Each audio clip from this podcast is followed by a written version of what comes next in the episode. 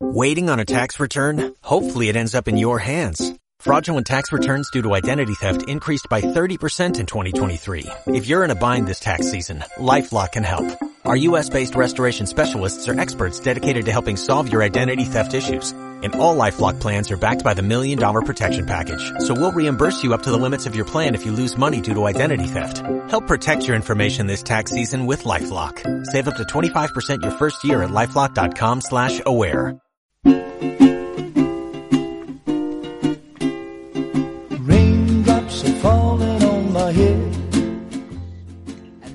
Buenos días Jesús y queridos oyentes.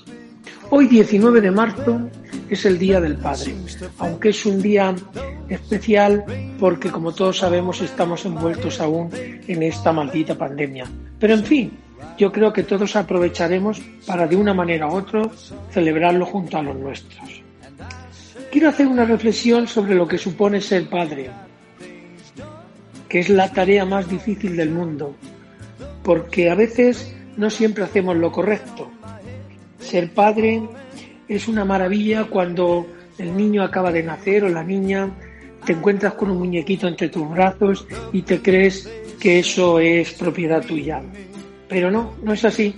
Conforme van creciendo, van adquiriendo su propia personalidad y van adquiriendo sus propias formas y maneras.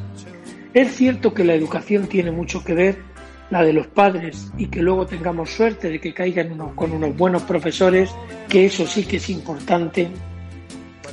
Pero también es cierto que yo estoy muy convencido de que mucho de los niños va en su genética.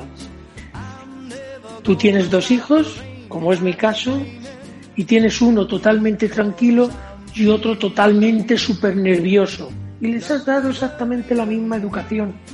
¿Por qué uno es de una manera y por qué otro es de otra? Porque va en los genes de cada uno el comportamiento que tiene. Pero quitado esto, luego tenemos que marcar las pautas que estos niños tienen que seguir. Y todos queremos ser buen padre. Pero ¿qué significa ser buen padre? Buen padre significa estar cuando los niños te necesitan. Yo creo que ahí se resume todo. No es darle lo más que puedas, que si puedes haces muy bien. ¿eh?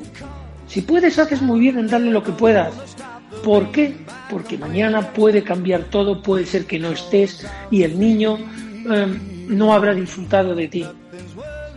Hay gente que dice a los niños no hay que darle todo porque se acostumbran. No me lo creo. Yo no creo que sea así. Hay niños que se acostumbran aunque se lo des todo y hay niños que no se acostumbran aunque se lo des todo. Cada uno es como es. Tienes que tratar de disfrutar de ellos, pasar tiempo con ellos, que te acompañen a todos los sitios donde vayas o donde puedas llevarle. Que se acostumbren a vivir. Un hijo no consiste solo en tenerlo en tu casa encerrado y superprotegerlo. Eso no es querer a un hijo. A un hijo hay que enseñarle lo que es la batalla diaria en la calle. Y no pasa nada porque vayan contigo a un bar, a una fiesta, a ver a unos amigos. Donde puedan ir, llévales contigo. Es cierto que hay veces que tenemos que descansar de ellos. Pero hay que hacerles ver mundo. ¿Es pereza? Sí. A todos nos da pereza irnos de viaje con los niños. Vaya, ¿eh? Te vas de viaje mí personalmente me encanta y me los llevo a todos sitios que puedo. Pero he oído a gente decir, es que mis hijos no van a la playa porque no les gusta. Joder, llévales. Y ya veremos si les gusta o no. ¿Cómo no les va a gustar a los niños la playa? Es que mis hijos no esto porque tal. No, lo que pasa es que no sales con ellos porque te cansan, te aburren. Eso les pasa a muchos padres.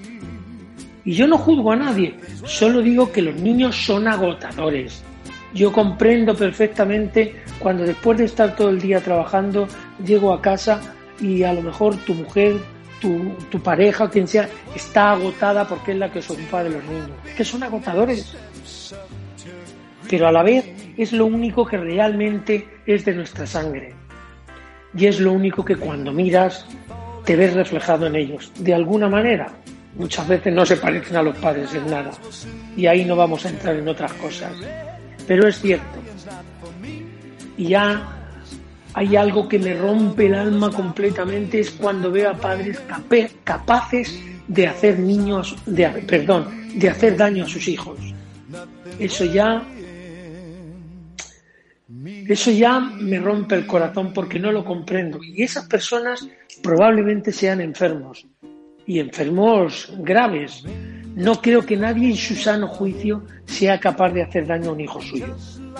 Pero bueno, la vida es así y en este mundo que nos ha dado Dios para los que seamos creyentes tiene que haber de todo. Y como siempre digo, la maldad existe y muchas veces va vestida de padres. Muchas gracias y hasta mañana. Disfrutar de vuestros hijos.